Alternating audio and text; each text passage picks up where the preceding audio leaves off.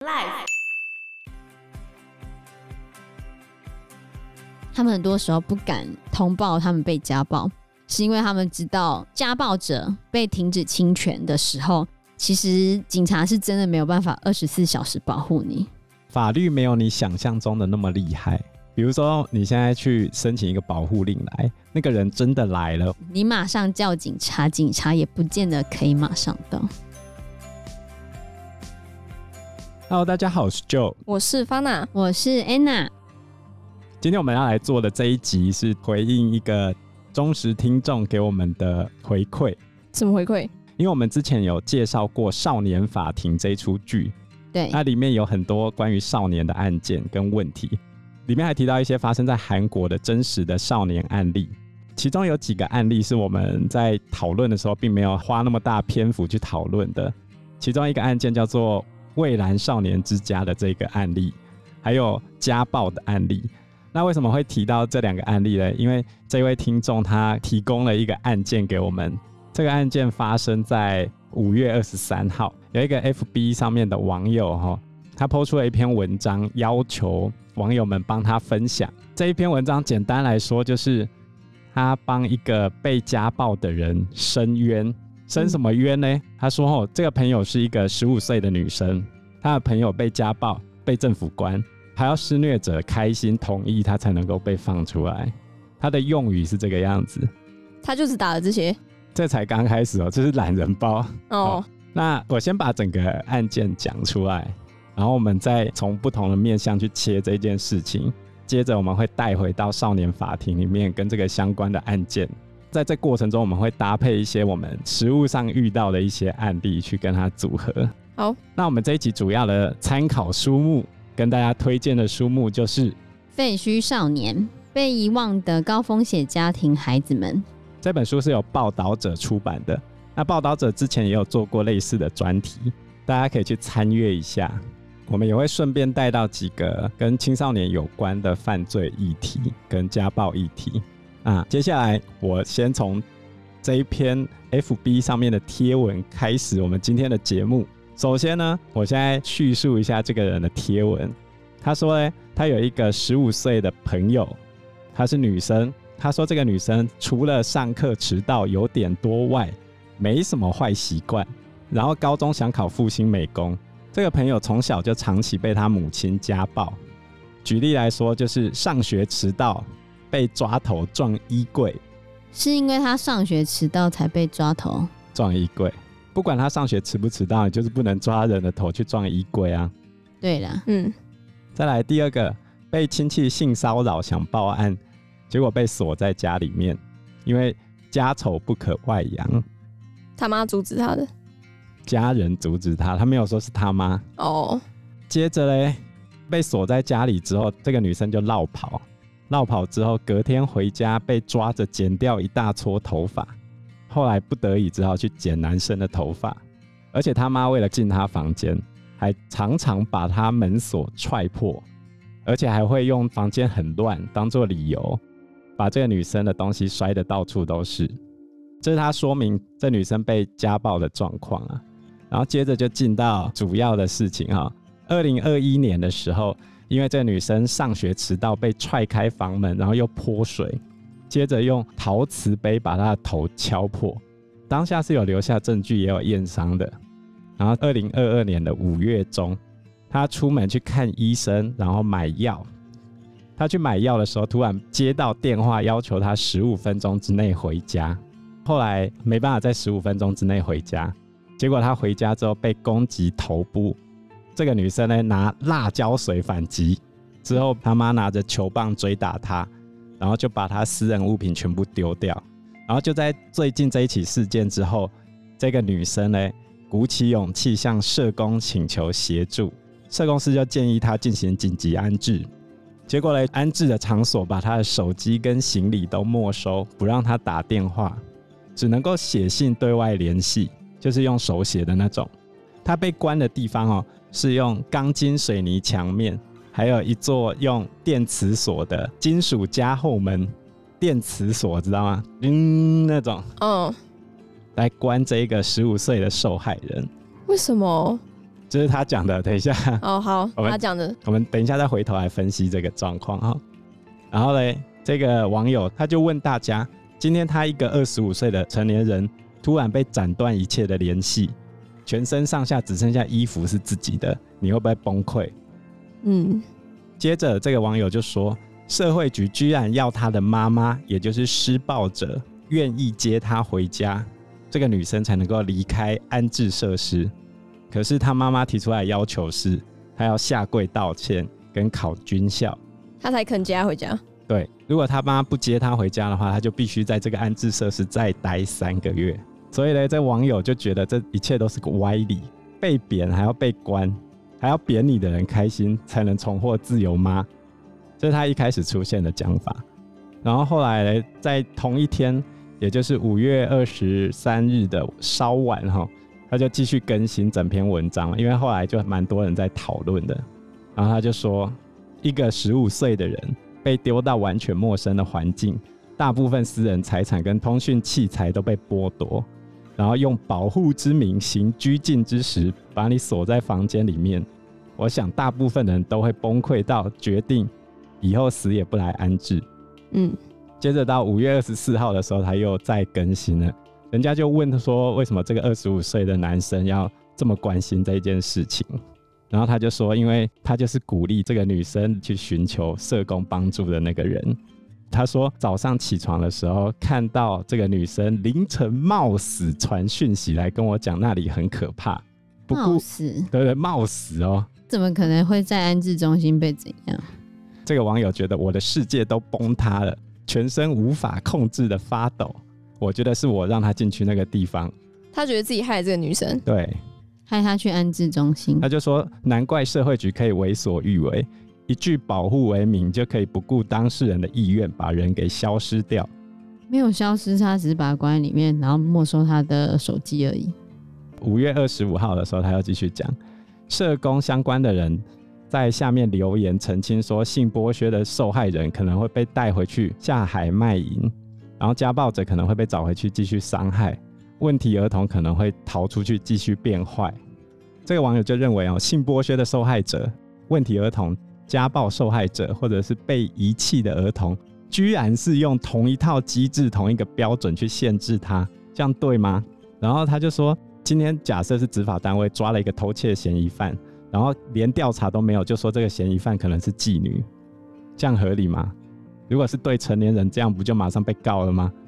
今天这个女生又不是性剥削的受害人，嗯，然后他就贴出一堆照片啊，就是那个机构里面的桌子上写着“为什么受害者要被关”，还写说“为何有机构这种鬼地方”，应该不是同一个人写的吧？也有可能是别人写的啦，可能很多人写，然后里面还有人写说：“为什么是我们要被关起来？不是错的人才要被关吗？”干嘛把我骗到这里？为什么我会变这样？好，我们就从这个案件开始谈啊。好，那这个事情啊，在 FB 上面啊，其实比较多人是支持这个网友的说法，就说机构这个地方怎样不好，怎样不好。那扑浪就有人提出相对的说法，嗯、比如说有一个扑浪的网友叫做阳明山下智久，他就讲说，小孩会被送去机构的父母往往是恶魔。但是并不代表小孩就是天使。我的经验里面，机构出来的小孩很大比例会重蹈父母的言行，飞行少年的比例很高。飞行少年就是有犯过错的少年，然后说谎、打架、偷窃都是小事，有的时候还有更严重的行为，比如说性暴力跟集团犯罪。对，其实我觉得刚好可以跟少年法庭的那个家暴案件。来做对应，我觉得就其实很像那个家暴案件里面是一个少女，她就是被她爸爸喝醉了拳打脚踢。那个少女叫徐有利，而且她在外面洗头发打工赚钱，徐有利的爸爸也会把她钱拿走。如果徐有利不把钱给爸爸的话，爸爸就会再暴打她一顿。然后因为徐有利的爸爸都会去发廊找她。其他发廊一起工作的人就会以为徐有利在援交，因为爸爸年纪比较大哦。对，可是徐有利都没有把这件事情揭穿出来，主要的原因是他奶奶很包庇自己的儿子，就包庇他爸爸，嗯、一方面骂他爸爸，然后心疼自己的孙女，可是也是觉得家丑不可外扬，然后不愿意徐有利讲出去。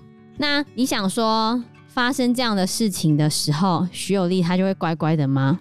其实并没有哦，他也是会误入歧途的。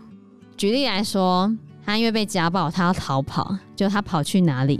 他跑去他的朋友家，他自认为的那些朋友，他投靠他们之后，那些朋友就把他钱拿走了。所以你觉得被家暴的人，他真的那么无辜吗？或者是他就不会犯错吗？那可能是想的太美好了。嗯，就他们通常会逃离家里，逃离这一个魔窟，可是他们很容易是掉到另外一个魔窟去。所以为什么他们会被送去安置中心？因为安置中心才是可以保护他们的。就是对于一些可能法官或者是一些就是看这些案件看了很多的人，嗯，他们会认为把少女先。送进去安置机构里面是可以先保护她，因为她自己逃出去的时候，她可能会面临更严重的后果。比如说徐有利去找他的朋友说，他的钱也被抢走，而且那些人也把徐有利打了一顿。啊，他朋友，他认为那些是他的朋友，所以怎么讲，就是不能说我们不相信这些孩子可以选择正确的道路。可是比例上，他们就是会从一个魔窟逃到另外一个魔窟，嗯，就这样子。所以我可以理解为什么他会被送到安置中心这样子。嗯，那有些人觉得安置中心可以会很像我们现在个别化或者是克制化，我觉得这是很困难的，因为每个安置中心他们的人力都是有限的。然后你要怎么去厘清孩子说的话是真的，还是家长说的话是真的的这件事情是需要时间的。如果一开始把孩子接进来的时候，让他有很多的自由，或者是让他可以联系外面的时候，他们很容易就跳到另外一个魔窟啦。就像我刚刚讲徐有利的案件，虽然那是南韩的例子，可是其实在台湾也都是差不多的情况啊。我可以理解为什么会做这个处置，然后还有刚刚就讲说那个少女在安置中心里面看到很多字啊，被写说为什么是我要被关起来？在少年法庭徐有利的案件里面也是一样哦。那个徐有利就会说他不想要报警，报警可以改变什么？法官说可以判你的爸爸禁止接触，也可以申请停止侵权。可以限制你爸不可以用任何方式跟你联系或者是接触啊，你也可以离开家里，在收容所生活。可是被害少女就徐有利，她就说她就是讨厌那样，她一直在忍让她爸爸。为什么是我要离开？为什么是被害的人？为什么是我被打？我要离开？我是挨打的人，为什么每次都是我要逃跑？那你说可以判我爸禁止接触，可是警方会二十四小时保护我吗？警察不会啊。啊，万一那个混蛋，他的台词真的是这样子讲的。万一那个混蛋狠下心来报复我，我该怎么办？我不是不想报警，我是太害怕了，做不到。就对于家暴的受害者来说，他们很多时候不敢通报他们被家暴，是因为他们知道家暴者被停止侵权的时候，其实警察是真的没有办法二十四小时保护你，就是法律没有你想象中的那么厉害。对，比如说你现在去申请一个保护令来，那个人真的来了，或者是真的在继续攻击你的时候，你不要想着，你马上叫警察，警察也不见得可以马上到。就是你远远的看到他，你可能还有机会，但是如果他今天直接攻击你呢？很多都是被打死了才对啊。这几天还发生一个案件啊，这个案件还在调查中。台北市有一个十六岁的冯姓少女。去年十一月十日的时候，接种第一剂 BNT 疫苗之后过世，结果家属怀疑是因为接种疫苗产生不良反应，当时还因此冰存他的遗体好几个月没有下葬，结果死因查到现在还查不出下文，一直到现在哦，五月底查无下文，结果他的妈妈在台北市议员拟参选人的陪同下，到卫福部疾管署台关抗议。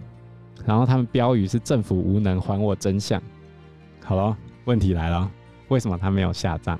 这个冯姓少女没办法下葬的原因是案外案，因为有检方怀疑她是被家暴致死。有什么外伤之类的吗？对，现在正在调查中。但他妈妈刚好说他打 BNT 产生疫苗不良反应死亡了，那妈妈也推太大了吧？这个还在调查中，没有一定，但是检方是有这样的怀疑。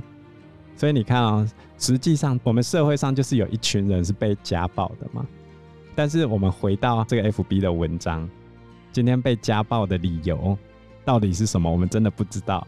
但是呢，以我的立场，我来分析一下这篇文章哦。他说，上学迟到有点多以外，没什么坏习惯。高中想考复兴美工，以我身为一名老师的直觉，这句话问题可大了。上学常迟到，其实就是一个大坏习惯。对，这个分成了两个，一个是小朋友自己本身，小朋友自己本身他没有办法控制自己。再来第二个。小朋友不是个负责任的人，你身为学生，该负责任的态度就是上学准时，不要迟到，作业准时缴交。他没有提到他作业的部分了，但是通常上学经常迟到的孩子，通常在家庭的约束能力是比较弱的。对，那家庭约束能力比较弱，是从什么地方引过来的？我们不知道。但是他高中想考复兴美工。这又反映了另外一个事实，就是他的成绩不怎样。那上学迟到有点多，光这件事情就可以引申出非常多的问题。晚上跑出去玩吗？还是晚上不睡觉玩，手机玩太久？嗯，一般来说，家长施暴除了情绪失控之外，还有另外一种情况，就是管教失控，就是我已经拿你没辙了，我已经不知道怎么管理，然后爆发到临界点。比如说，我有遇过学生家长，怎样都没办法拉起孩子上学，最后他无奈之下，把身边的东西一抓就往他小朋友身上丢过去，结果把旁边的玻璃砸破了。那你说他是在施暴吗？对，他的确动手了，但是为什么他会动手？这才是问题。跟小孩子自己有关系。对啊，他叫不动他自己的孩子。我们发现这样子的人越来越多了。唉。你有没有什么分享的案例？你的同学一定有这种人呢、啊。常迟到吗？对吧？我觉得我身边的人常知道，通常都是因为自我约束能力可能没有那么好，大部分都是单纯的，就是睡过头，不然就是没有很想来学校，所以就会翘第一节。大部分是这样子。所以你会遇到这种孩子，一般来说是在国中阶段，不是高中阶段。因为高中阶段你念的是公立高中嘛，嗯，所以他是被筛选过的，相对之下就稍微单纯一点点。嗯，但是哦，这还有跟地区因素有关。如果你今天把同样的分数，比如说一 A、两 A 的孩子放到台北去看的话，那那个学校就是龙蛇杂处了。其实台北那边一 A、两 A 的学校会有大哥等级的人。真的吗？对，这么聪明。对啊。因为文化刺激不一样哦，所以应该要到三四 A 才会比较算是有筛选过哦。所以在台北的一 A 两 A 的学校里面，有时候性平的案件、翘课的案件、八加九的案件、逃家或者是其他的飞行的行为都会出现，然后长期翘课也会有，但是在我们新竹地区就比较少见到。嗯，对啊。就是你要说新竹整体来说考比较差也是啊，但国中真的就是大杂烩。对啊，我们也是有小朋友，而且是女生哦、喔。她的妈妈会跟老师反映说：“老师，我的小孩都不写作业怎么办？老师，我的小孩我叫他写，他就说不写啊。老师，你可不可以叫我小孩早一点回家？”不觉得 把老师当？你不觉得这逻辑很奇怪吗？老师，我的小孩在家一直玩手机，你可以帮我没收他的手机吗？你的家长 对，但是你给他的手机，为什么要我去没收？因为家长最终，我觉得有时候管教过于不及都是个大问题。那我们现在回到一开始 FB 这篇文章来看，他说他上学迟到被抓头撞衣柜，然后性骚扰想报案锁在家里。逃跑之后被抓着剪掉一大撮头发，这些都很明确是家暴。可是为什么人家会这么做？这一篇文章一点都没有提到，他只有说这个女生没什么坏习惯。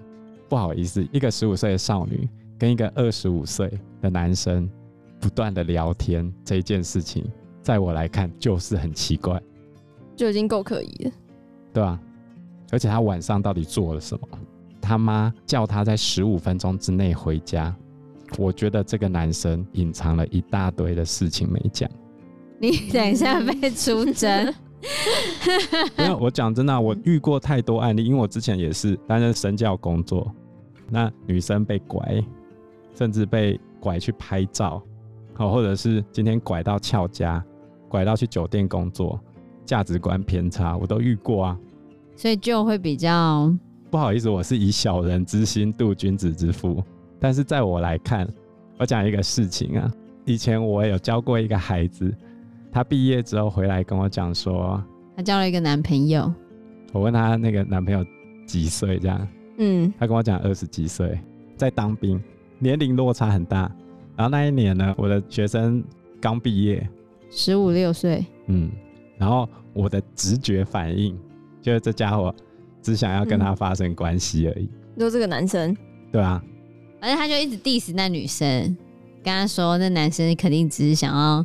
跟你怎样而已，然后这女生不爽，对啊，后来他们就分手了。因为他被我弄分手，是因为他当下冲出去打电话给他爸，他对着他爸把我刚才讲的那个话非常不爽的重复念一次。他问他爸说：“爸，你也是这样想的吗？”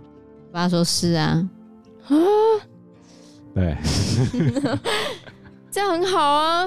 可是这女生从此之后就不理我了。真的吗？他之后也都不理你啊？不理我了。他十年后会感谢你吧？有吗？他真的不理我啊！他从那时候开始就不理我了，就都不跟你讲话。对啊，你有去找他联络吗？我没有跟他联络，可是他也不会主动来找我了。假设我今天是叫一个二三十岁的男生，你们也会觉得他只想跟我发生关系吗？对，嗯，好。就我的经验来说，十个有九个就是为了要发生关系而在一起的。啊，好男生真的那么少吗？不是啊，因为你二十几岁，你如果找十几岁的女生，你。就是在骗人家感情啊！嗯、有些是已经出社会了，你为什么会找那个国中妹或高中妹？那、啊、就是欺负人家年轻不懂事啊！嗯、然后这个二十几岁的，他明明在他那个年段应该是卤蛇了，因为找不到差不多相同年纪的女朋友，嗯、只能才会往下找。对，才会往下找，不然为什么会往下找？哦，因为往下找的小女生，他们接触到的男生朋友没那么多，嗯，然后，跟他们同年龄的男生。大部分都骑摩托车，不然就一起坐公车出去。那这个二十几岁的他可能可以开车来载你，虽然也许是破车，也许就是有摩托车。你可能高中根本就没有摩托车嘛，只能够跟你一起坐公车出去。那你就会觉得，哎、欸，他对你好好哦，他会开车来载你，会骑摩托车来载你，会一直带你出去玩，就只是想要你的身体啦。不好意思啊，九 十九趴，对。九十趴了，所以回到 九十九，所以回到提供案例的这个听众，他问我们的看法嘛，就对这个安置事件的看法。嗯、我首先第一个看法是我没有很相信这个 Po 文的二十五岁男子，因为我认为他里面隐藏了一些资讯。要出征我没关系，因为我就是按照我之前处理的案例，我的确觉得他隐藏了蛮多的事情没讲。一个十五岁的女生为什么可以任意的在外面移动？第一个，请你跟我解释。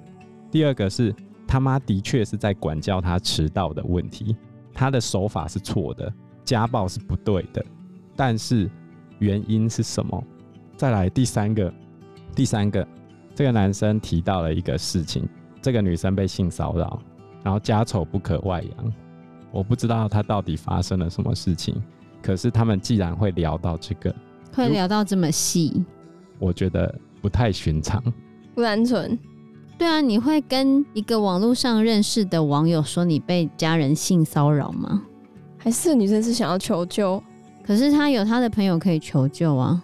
那的确，这个网友他提出了去找社工安置的这个处理方式，我认为找政府机关没有什么问题。今天回过头来说。他为什么要对限制通讯自由这件事情这么崩溃？一般的孩子不会网络成瘾这么严重啊。我觉得那个少女她应该有网络成瘾或者是手机成瘾的严重的症状，她才会这么无法脱离通讯设备。因为以我之前在少年保护学校任教的情况，虽然那个已经很久了，可是少年保护学校里面他们就是没有给他手机的。虽然现在时代变迁，很多人已经有手机了，可是其实那种少年保护机构或者少年安置机构，他们本来就不会，他们本来就不会与时俱进，并不会因为时代变迁，很多人都有手机，他们就会把手机给这些人，不会，不会的。里面就跟军营一样，你以为现在当阿兵哥可以拿手机进去吗？演的也要演的不会被发现嘛？可是你在。少年的安置机构里面，你如果给他这些通讯设备的话，就是回到我们刚才讲的，你很怕他跳入另外一个火坑，所以才会给他们这么多的限制，这是可以理解的啦。对啊，而且就像我之前讲过，我在那边任教的时候，差点被学生阴了，对，差点被学生骗了的事情，他们透过信件。都可以要求外面的人寄烟给他，他还想了很多方式要逃离检查。那你如果让他们可以得到手机的时候，他可以用怎样的方式来逃离这个地方呢？虽然这个地方对他而言可能是另外一个牢笼，可是你觉得牢笼比较好，还是火坑比较好？我不知道。在我的角度来看，就是。这些孩子本来就逃逸在我们一般正规的学习系统跟家庭环境，因为他家庭环境有一些家暴，也许不正常，也许家庭功能失调，也许他家有什么状况，所以他并不是处在一个比较一般的状况。那他们很有可能就是手机成瘾跟在外自由习惯的孩子。当手机被拔掉之后，立刻手机成瘾症状就出现。当他没有任意移动的自由的时候，另外一个症状又出现了。这两个都会引发严重的戒断症状。那什么戒断症状？就是极端的焦虑。所以为什么他会抛出一大堆被关在里面的孩子写下那些文字的照片？因为他们正处在很焦虑的状况。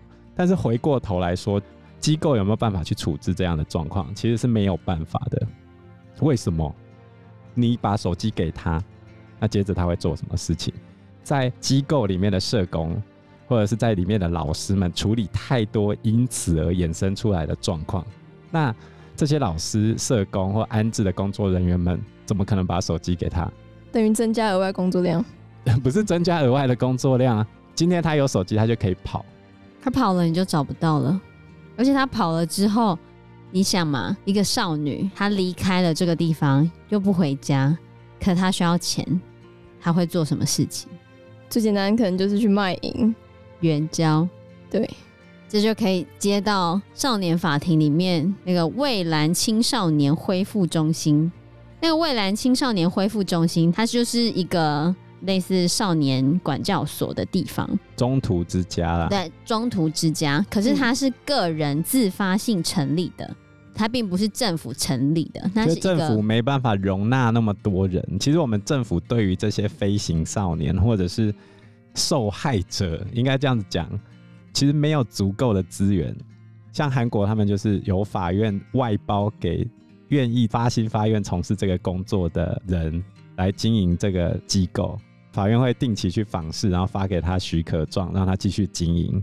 在讲这个案例之前，我还是要讲一下，就是我们国家对于这些孩子的照顾没有你想象的那么好。对，我之前遇过一个，也是我教过的孩子，就是他爸爸妈妈都要被关，都要被关，对，坐牢。接下来小孩子怎么办？他们家没有其他成年的孩子。也没有其他的亲戚可以收留他们，因为他们爸爸妈妈有犯罪的问题啊。嗯，这个小朋友就要被安置嘛。后来我还亲自跑去社会局，跟社会局的社工人员瞧，接下来他们要怎么办？后来社工师就帮他们安排安置家庭，也是寄养家庭。对，安置到寄养家庭里面。我不能知道他们会被安置到哪里。为什么？老师不能知道？对他，他就说都保密。他爸妈要被关之前，社工是要去他们家接孩子走嘛。那一年我记得那个孩子是国一，然后我就到他家去送他走。那个社工师就开车要带他们离开嘛，他们回头看着自己爸爸妈妈这样哭，所以你看、哦、这个家庭功能就有问题了嘛？这些类型的案件呢、啊，在我们来看，先是家庭功能失调，才是孩子衍生出的种种行为，然后最后不得不被安置嘛，接着就去安置了嘛，对不对？嗯。问题是，他接着就在各个不同的安置家庭里面不断的流浪，因为没有办法一直待在一个地方吗？他在每一个地方都有问题。哦。所以经过那一次的经验之后，我就觉得。其实我们并没有那么多足够的资源来接住这些孩子。那小孩等于就是要在不同的寄养家庭中流浪啊。其实寄养家庭他们也是发心发愿来帮助这些孩子的，但是当这个孩子很有戒心、很有状况来这边，他没有办法听你的话的时候，你还会想要，也不是收养啊，只是短时间的照顾照顾他吗？那我们台湾的寄养家庭其实是有一些补助的，可是这些补助包含了那个孩子的生活费。如果你要带他去就医，带他去做心理咨商或者是什么，那个都额外，就是他不会再额外给你钱。嗯，他给你的那些钱就是你照顾这些孩子。可是这些孩子有一些可能是需要更专业的帮助的时候。并不是所有的寄养家庭都会愿意做这些事情，而且台湾的寄养家庭非常的不够。以报道者的资料里面有显示，在外国啊，英国或者是美国，这些孩子有百分之七十都是在寄养家庭里面，嗯，然后被照顾的。可是台湾，我们会被安置在寄养家庭的非常之少。因为时间关系，我们这一集节目就到这边喽。有任何的建议都可以在留言区告诉我们，或者是直接在 Facebook 或者是 IG 留言我们，我们都会回应你哦。那我们这一集节目就到这个地方喽，谢谢大家，谢谢大家，拜拜，拜拜，拜拜。